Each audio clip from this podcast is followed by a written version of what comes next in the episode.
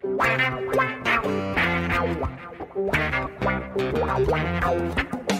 dois na barreira, correu, o rei atirou. Gol! O cara marcação, sambou pra lá, sambou pra cá, botou na frente a pênalti. Olha o Santos chegando a chance de mais um gol. Gol! Neymar pode bater de primeira.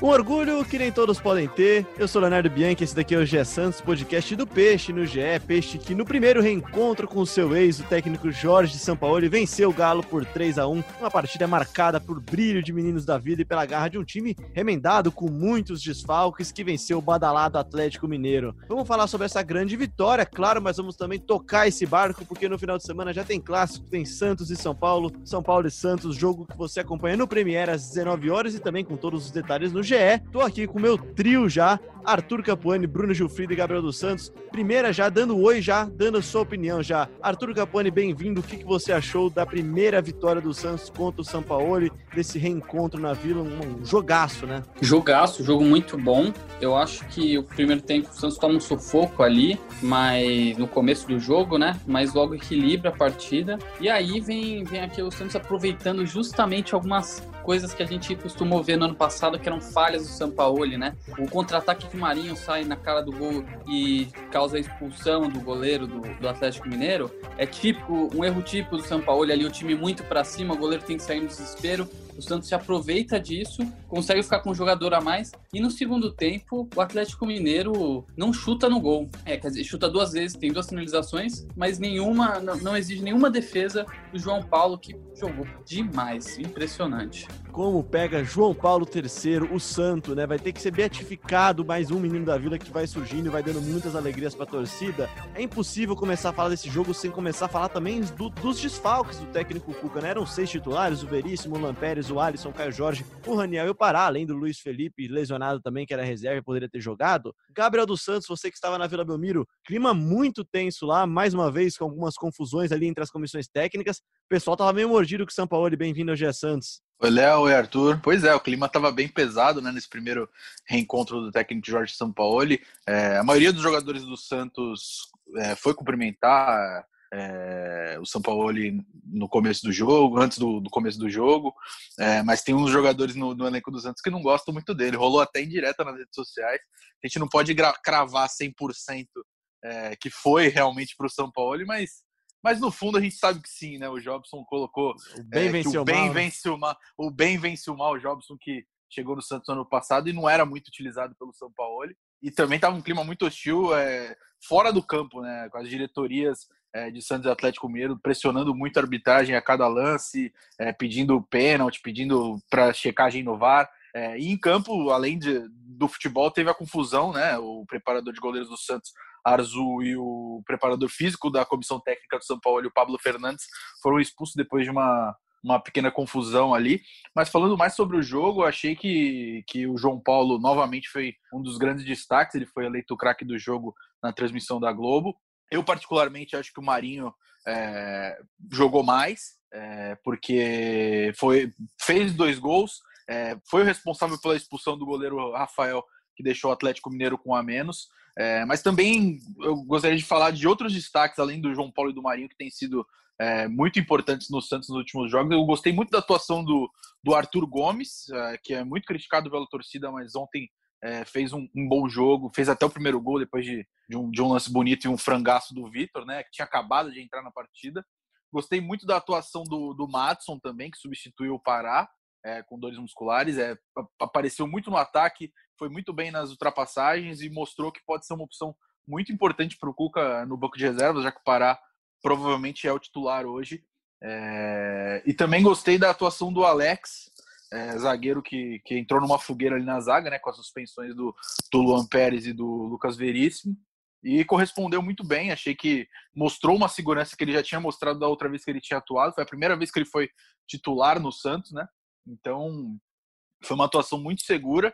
É, e o mesmo não pode dizer do, do Jobson, né? O Jobson que foi improvisado Gabriel na defesa. já tá matando o jogo já aqui, ô Gilfrida. Vou, ele não vai nem deixar eu te dar oi desse jeito, Gilfrida. Eu Ô, já desculpa. tô saindo. Eu já tô saindo. Valeu, pessoal. Obrigado. Um É que, prazer como participar é, com é você. que- é que como é a nossa versão pocket, eu, eu já tô dando- falando tudo pro Gilfrida já começar a meter o Rasgando já. quiser. Exata- Olha a minha exatamente. fama. Gilfrida. Exatamente. Chega já discordando então, bem-vindo ao GE Santos também. Uma vitória com tantos desfalques, com, com toda a rivalidade que, que se criou, com todo o clima tenso que se criou. A gente falou que não ia se criar tanto clima, mas ele se criou, né? Durante o jogo, a gritaria danada entre um banco e outro, entre as diretorias, como o Gabriel já disse. A vitória com gosto e com sabor ainda maior do que seria num jogo qualquer, né? Não, não só uma vitória contra o candidato a título, mas também uma vitória contra o ex-técnico e contra um time badaladíssimo contra um time do Santos que não pode contratar, que estava com um monte de desfalque e que no banco de reservas ontem só tinha meninos da Vila, tirando o Pará, que nem podia jogar direito, né? É, eu acho que, primeiro, muito, muito boa tarde aí. Sempre um prazer participar com vocês, Arthur, Gabriel, Léo. É, eu acho que o jogo por si só, por ser contra o Atlético do São Paulo, já teria um peso muito grande. Mas os desfalques do Santos e todos os problemas que antecederam a partida, dois jogadores com Covid, os problemas recorrentes do VAR, o Santos vinha precisando de uma vitória para desabafar.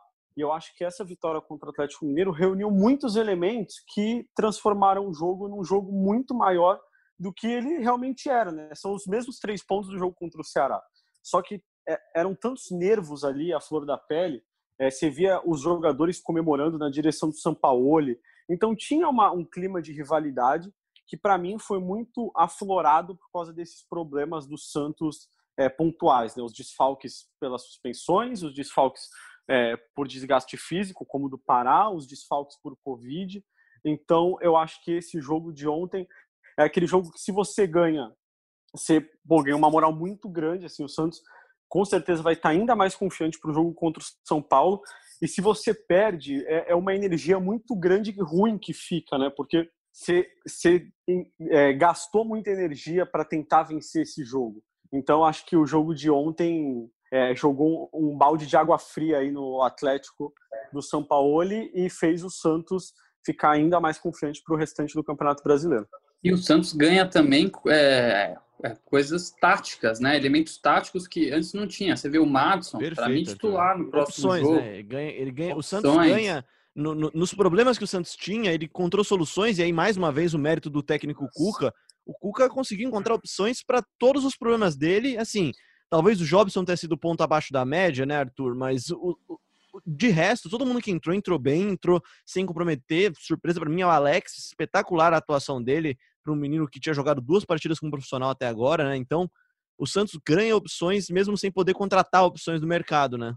Exatamente, o Wagner, que entrou no final do jogo, se portando muito bem, jogou poucos minutos, mas se portou muito bem. O zagueiro também, menino, Wagner Leonardo. É, o Jobson, é, o que decepciona é que ele vai mal, não na questão do posicionamento, da marcação, que ele também não, não se encontrou muito, mas no passe, né? O Jobson não pode ir mal no passe. E esse é o elemento forte dele. Ele não pode errar dois passos do jeito que ele errou. Um deles resultou o gol do Atlético Mineiro. Por mais que a posição ali seja uma mecânica diferente e tal, mas o passe é o forte dele. Agora, é, mas a questão é, ô Arthur, a questão é que ele sempre erra esses passes, né? É que normalmente ele tá numa linha mais pra frente. Exato, quando ele é o último homem, aí dá problema. E... Um amigo meu mandou é. uma mensagem ontem falando que ele tem a visão de jogo do Messi e o passe do Romero. Que ele, ele, ele, pensa certo, só que na hora de executar o passe vai errado. E, e aí, por exemplo, na zaga, na partida contra o Atlético Mineiro, isso gerou um gol.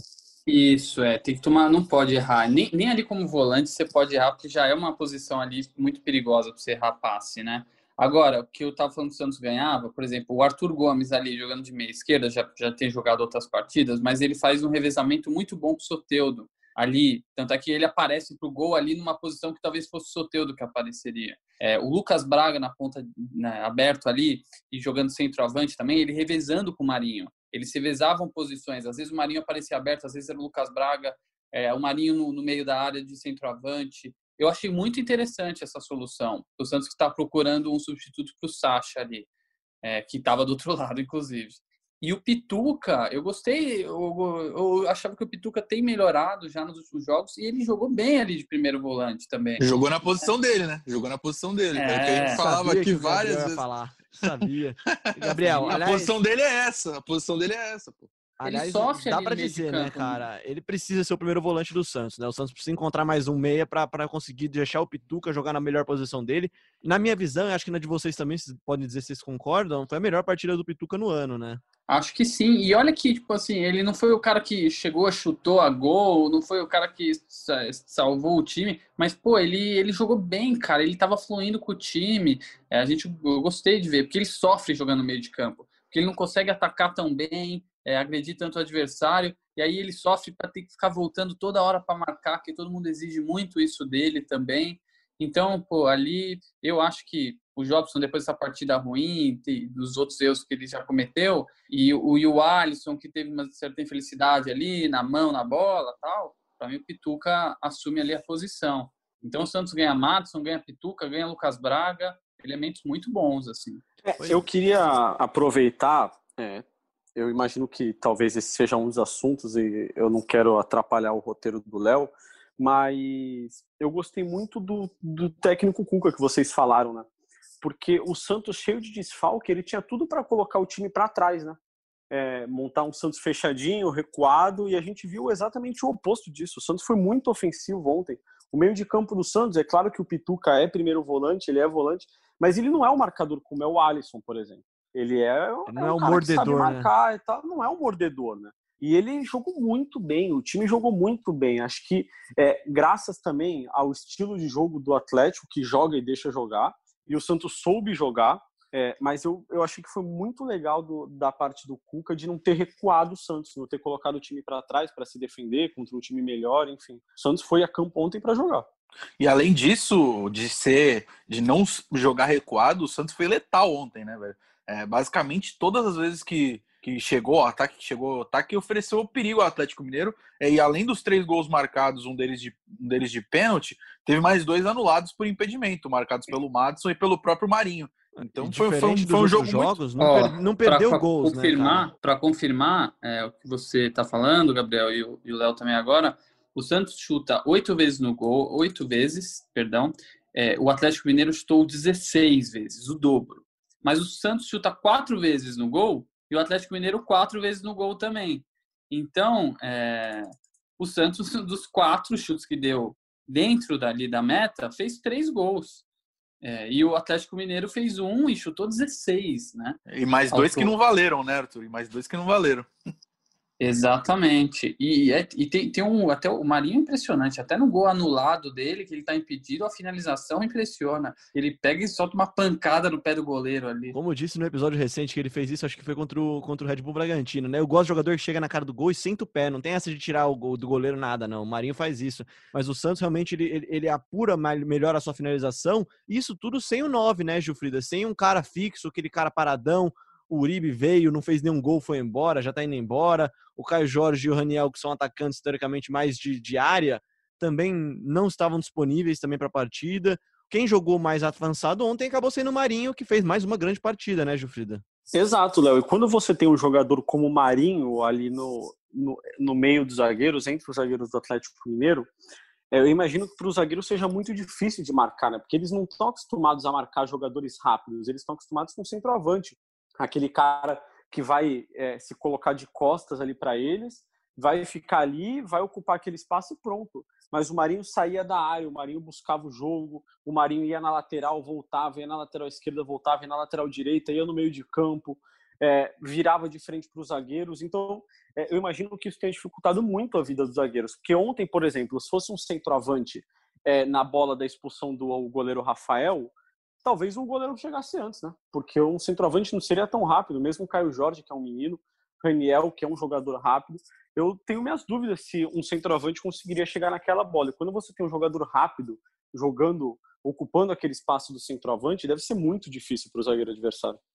O certo é que a vitória ela dá muitos elementos para o Cuca continuar o ótimo trabalho dele. A gente, eu falei episódio passado que não dá para falar de um trabalho bom ou ruim em um mês, mas dá para dizer sim, desculpa, dá para dizer sim. O trabalho do Cuca até agora é, é, nada menos do que espetacular no Santos. O Cuca ele recupera o elenco, recupera opções, traz, cria opções, resolve problemas, algo que o Gesualdo nem avaliando o trabalho dele, mas o Gesualdo não estava conseguindo fazer. A grandíssima partida do João Paulo e falando já sobre São Paulo e Santos, Santos e São Paulo, gente.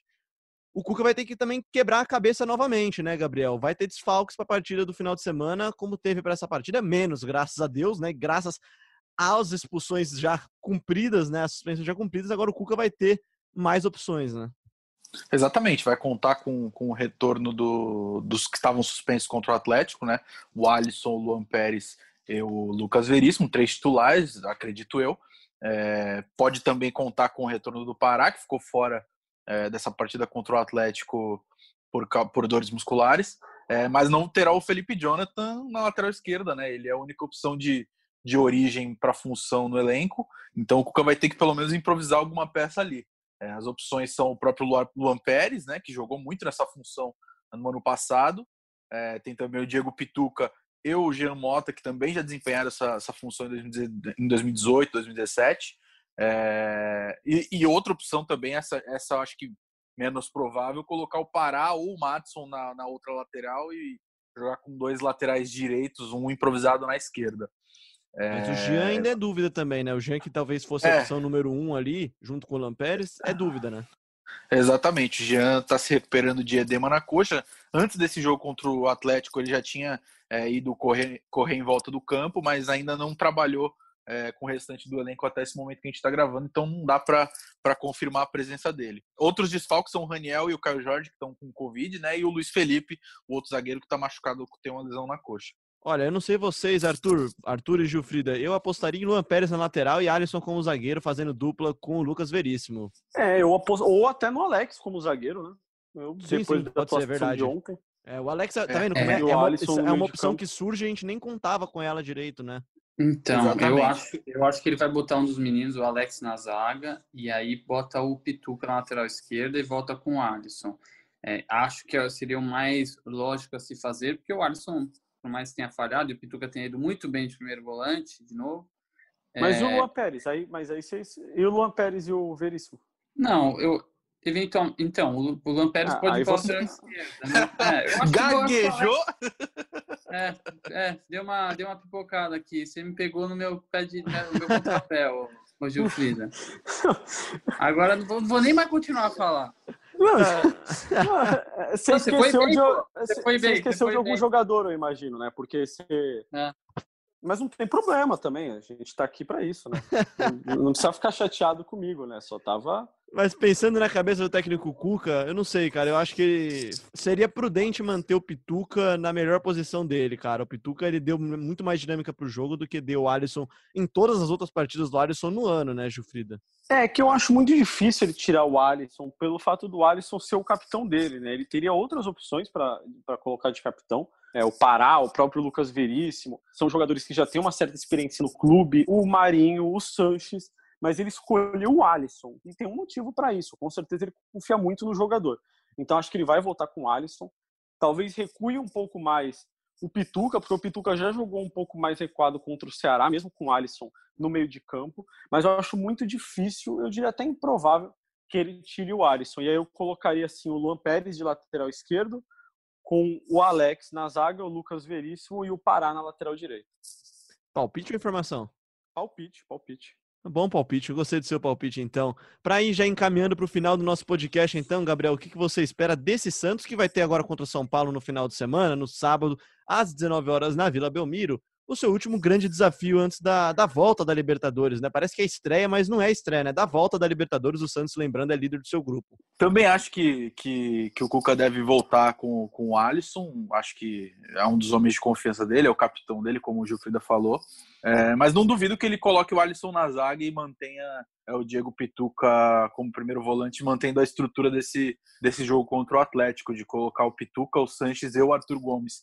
E eu também não acharia muito absurdo, não, o Arthur Gomes bancar o Sanches se o Alisson jogar realmente no meio.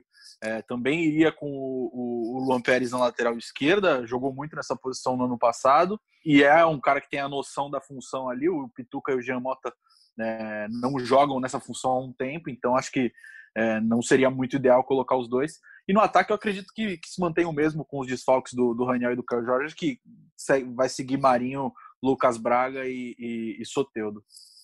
Aliás, Arthur, Lucas Braga, assim, eu fui um pouco reticente com ele, admito, fui um pouco reticente, não gostei das, das atuações dele quando ele entrou no clássico contra o Palmeiras, por exemplo, só que fez uma grande partida também contra o Atlético, né? E já pensando no futuro, acho que, que criou também pro Cuca uma boa opção, né?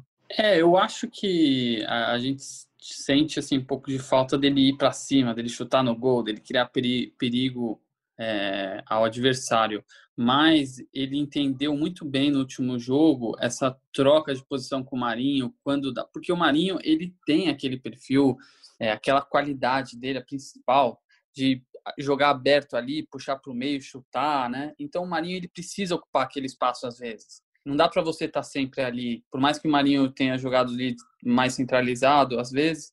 Então ele entendeu bem essa troca com o Marinho, quando, quando dá espaço para ele, quando abrir um pouco mais eu, eu gosto, eu, eu acho que é uma solução boa ali para essa. Ele jogando aberto, mas é uma solução boa para posição de centroavante, que aí você reveza com o Marinho, que joga mais centralizado às vezes.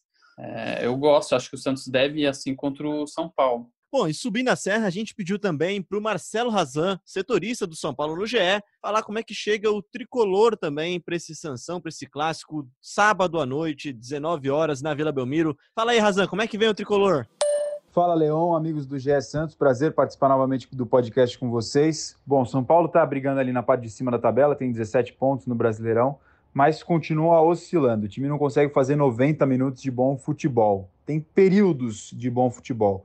30 minutos contra o Atlético Mineiro, na derrota por 3 a 0 45 minutos contra o Fluminense, venceu por 3 a 1 45 minutos contra o Corinthians, venceu por 2 a 1 E o último jogo contra o Bragantino, empatou por 1 a 1 mas escapou da derrota porque o Bragantino perdeu dois pênaltis, teve falta com bola na trave, contra-ataque 3 contra 2. São Paulo fez um primeiro tempo razoável e um segundo tempo muito ruim no Morumbi diante do Bragantino. Tinha chance, inclusive, de, de dormir de quarta para quinta-feira na liderança do Brasileirão. Fernando Diniz não descartou poupar jogadores para o Clássico. São Paulo está de olho no Santos no sábado e no River Plate na reestreia da Libertadores na próxima semana. Fernando Diniz disse que é uma coisa que não está definida. Tem o jogo no sábado e depois o River na quinta, mas é uma coisa que eles estão estudando sim, poupar jogadores se tiver necessidade. Embora ele também diga que o Clássico é importante. Falou que é algo que vai ser necessário conversar, ouvir também os jogadores para ver como eles vão chegar, principalmente na sexta-feira, para definir o melhor time para enfrentar o Santos. De qualquer maneira, o São Paulo não vai ter para o Clássico o Pablo, que tem uma lesão muscular no tronco, o Daniel Alves, que tem uma fratura no antebraço,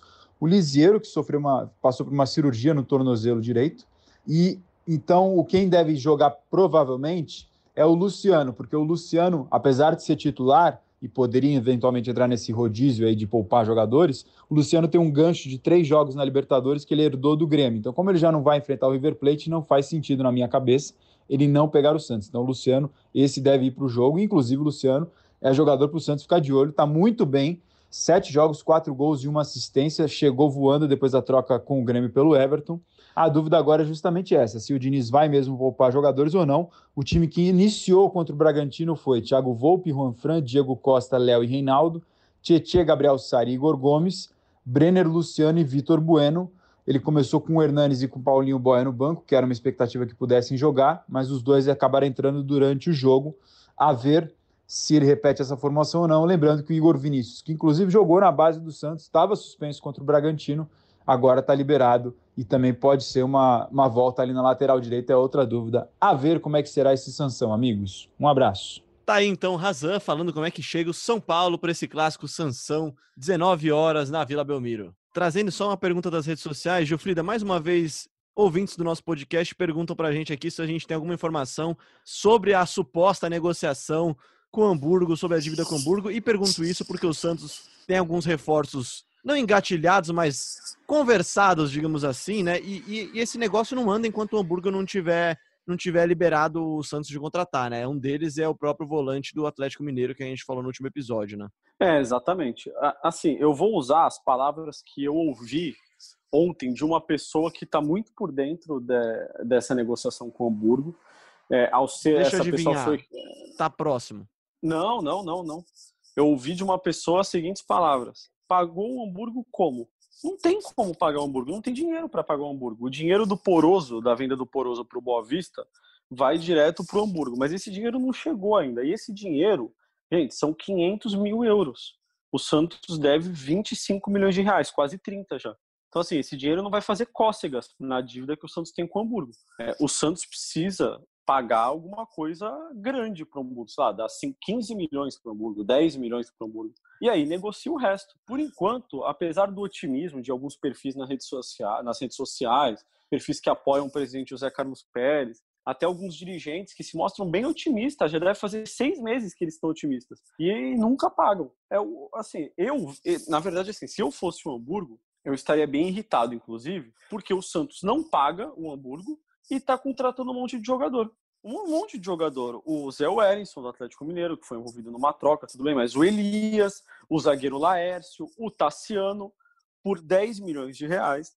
Então, eu, é, se eu fosse dirigente do Santos, eu torceria para o Hamburgo não ter nenhum tradutor para não saber o que o Santos está fazendo e conseguiria rápido um dinheiro para pagar o Hamburgo. Imagina, não, imagina os alemães otimista. lendo lá que o Santos está otimista de pagar a dívida há seis meses. Imagina como eles devem estar otimistas ah, também. Não, Aliás, assim, essa negociação do Tassiano é um absurdo, né? Exato. 10 milhões um por um jogador. Fala pra gente um pouco então, Gabriel Della. 10 milhões por um jogador que estava aqui na Vila Belmiro em 2016, 2017. Ele era jogador do Santos, estava emprestado para o Santos e o Santos tinha que pagar um valor simbólico ali, acho que eram 400 mil reais é, para ele, ele ficar, mas não quiseram pagar esse valor. Aí o Grêmio contratou ele, começou a jogar bem no Grêmio, e agora o Santos quer recontratar o Tassiano e pagando 10 milhões de reais. Eu acho um absurdo. Não, sendo, que já contra... sendo que já tem acordo com o Zé Wellison e Elis, que também são volantes. Então, vai colocar tanto volante onde? Não, é o que tem a gente que fala. Primeiro, é isso que eu falar. Primeiro precisa pagar o Hamburgo porque os dirigentes, alguns dirigentes do Santos, acham que o otimismo deles vai pagar o Hamburgo. E não vai pagar o Hamburgo. O Hamburgo quer euro, euro, real, dólar. Eu avisei no começo do programa que eu ia falar antes pro Gilfrida já, já fazer o que ele costuma fazer. Não, mas é, a gente vê um monte de perfil em rede social, não, é, vai pagar, não. Tá. Gente, deve fazer seis meses que eu leio nas redes sociais que o Santos está otimista para pagar o Hamburgo. Mas eu tô otimista para um monte de coisa também. Tô otimista aí para a vacina do, do novo coronavírus. Tô otimista, pô. Tô otimista para pagar meu aluguel antecipado de 10 meses. A única coisa é que eu não tenho dinheiro para pagar 10 meses de aluguel. É simples. E o Santos não tem dinheiro para pagar o Hamburgo. E assim, valoriza muito mais o trabalho do técnico Cuca conseguir encontrar soluções. Só que mesmo tendo valorizado esse trabalho, a vitória tendo sido espetacular contra o Atlético Mineiro, mostrou o quanto o cobertor é curto, né? Na hora que você olha pro banco de reserva, você só vê menino, e nada contra ter meninos. Acho que é excelente o Santos conseguir subir esses meninos e usá-los no profissional mas mostra exatamente como o Santos é carente de opções. O Jobson jogou improvisado e depois vai nas redes sociais dizer que não sabia nada da posição. Porque ele não é zagueiro. É, não. Ontem, assim, ontem deu certo e tal, beleza, mas é ruim, né, pro Cuca ter tão poucos jogadores. A gente. O, o banco de reservas do Santos ontem era formado por muitos meninos. Então é uma situação muito complicada. Que Porque aí chega tá no final de semana resolver. e perde pro São Paulo. E aí a culpa vai ser do é, então. técnico. Então. E aí você cria uma pressão de um time que, assim, na boa, cara, com algumas peças, tem tudo para brigar por coisas maiores, né, Arthur? É, assim, o, o Santos é um pouco reforçado, briga ali diretamente por vaga na Libertadores. É, acho, acho que o time tem totais condições, mas precisa dar uma encorpada mesmo. Assim, por exemplo, você não pode ficar quebrando cabeça para substituir a lateral esquerda. Uma coisa que a gente fala aqui desde o fim do ano passado, que o Santos tem que contratar um lateral esquerdo. E não é que o lateral é o, é o Marcelo do Real Madrid, é o Felipe Luiz. Ele não é que ele é um espetacular e se sair ele vai, vai ficar sem ninguém. É que não tem mesmo nenhuma opção no banco. Não tem opção. É. Então, é simbólico, né? É simbólico. Agora, e o dinheiro do Sacha e do Everson que vieram, que, que foram para o Atlético Mineiro? Não dá para usar esse dinheiro para pagar uma parte da dívida com o Hamburgo? Sei não, pelo lá, que a gente escuta, esse dinheiro vai ser vai ser vai ser para pagar salário de jogador.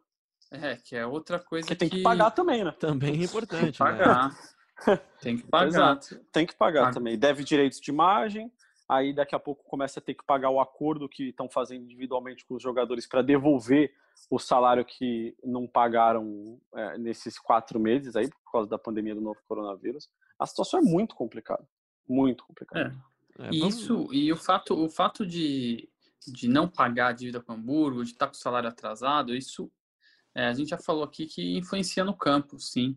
Então, se o Santos consegue botar um pouquinho de ordem na casa, é, acho que a coisa flui melhor no campo. Hum, isso vai influenciar com certeza. Sem dúvida. É, assim, eu concordo que tem que pagar o salário. Pô, recebeu uma grana agora. Não, perfeito, tem que pagar salário. O que me incomoda, pelo menos, é esse falso otimismo, assim, como se é, alguém tá. Se tem tanto otimismo, tem alguma coisa acontecendo de errado aí. Porque né, não é possível você ser otimista há tanto tempo e esse otimismo não virar realidade. Pois é, não, vamos até deixar esse, esse assunto finanças para o nosso episódio maior, o de segunda-feira, o depois da rodada, onde a gente vai falar também sobre o clássico São Paulo e Santos, Santos e São Paulo. Lembrando que é um jogo que você acompanha no Premiere com exclusividade e você também acompanha todos os detalhes do GE. Quem que está de plantão esse final de semana e vai estar tá acompanhando essa partida? Eu, Bruno Gil. Você também? Ah, eu Ô, louco. Ah, briga? Não é? Vai ter nós dois, então? É mesmo? Aí, ó. Surpresa. Sabe aquele meme do Homem-Aranha lá, que uma aponta pro outro? É esse meme. Isso, é isso. É que você trabalhou o último, esse daqui, esse Mas era, era feriado. Era feriado, né? Aí congelou. É isso, dis discutindo escala ao vivo e a é cores. Isso, Agora sem cores, né, pra todo mundo. E, então podemos ser surpreendidos nos próximos dias. é, exato. O certo é que realmente é uma vitória espetacular. Que bom que o Santos conseguiu superar um pouco desse trauma desse ex, né? Encontrou, enfim, uma vitória muito boa contra o Atlético Mineiro. E as redes sociais foram a, a festa ontem. Ontem foi uma festa danada nas redes sociais. Espetacular o social media do Santos, né? o estagiário do Santos, com aquela musiquinha lá, com a bicicleta com o soteiro dançando que cabe em qualquer ocasião, né, Gilfrida? Enfim. É muito bom, muito bom. É muito bom. Muito obrigado, Gilfrida. E para encerrar, já dá o seu palpite então para Santos e São Paulo no final de semana. 2 a 0 para o Santos. Foi sempre, foi como, foi como é sempre um prazer participar com vocês aqui hoje. É isso, o prazer é todo nosso. Arthur Capone, então, o seu palpite, a sua palavra final para Santos e São Paulo. Eu acho que vou no placar maluco, 3 a 2 Gosto, hein? Gosto de placar bailarino já, como diria o outro. Gabriel dos Santos. Eu acho que vai ser 1 a 0 pro Santos e foi um prazer participar do podcast de Santos. Até a próxima. Olha, eu vou replicar Bruno Gilfrida. 2 a 0 Santos, gols de Soteudo e Marinho. Soteudo que saiu um pouco pistola porque queria bater o pênalti, né? Então, quem sabe ele desconta e faz esse golzinho que tá incomodando um pouquinho ele. Muito obrigado também a você que nos ouviu até aqui. Lembrando que você encontra o GE Santos na sua plataforma agregadora, no seu tocador favorito, na Apple, no Google, no Pocket Cast, no Deezer, no Spotify e, claro, no ge.globo/podcast. Lembrando que você pode, deve se inscrever e seguir o nosso programa no seu tocador, que é a forma mais fácil de você saber sempre que tiver episódio novo. Lembrando que o GE Santos também volta na segunda-feira para falar muito sobre Santos e São Paulo. E aí sim, enfim, falar de Copa Libertadores da América. O Santos que volta a campo na terça-feira, volta a jogar Libertadores contra o Olímpia do Paraguai. Eu sou Leonardo Bianchi esse daqui foi mais um GE Santos.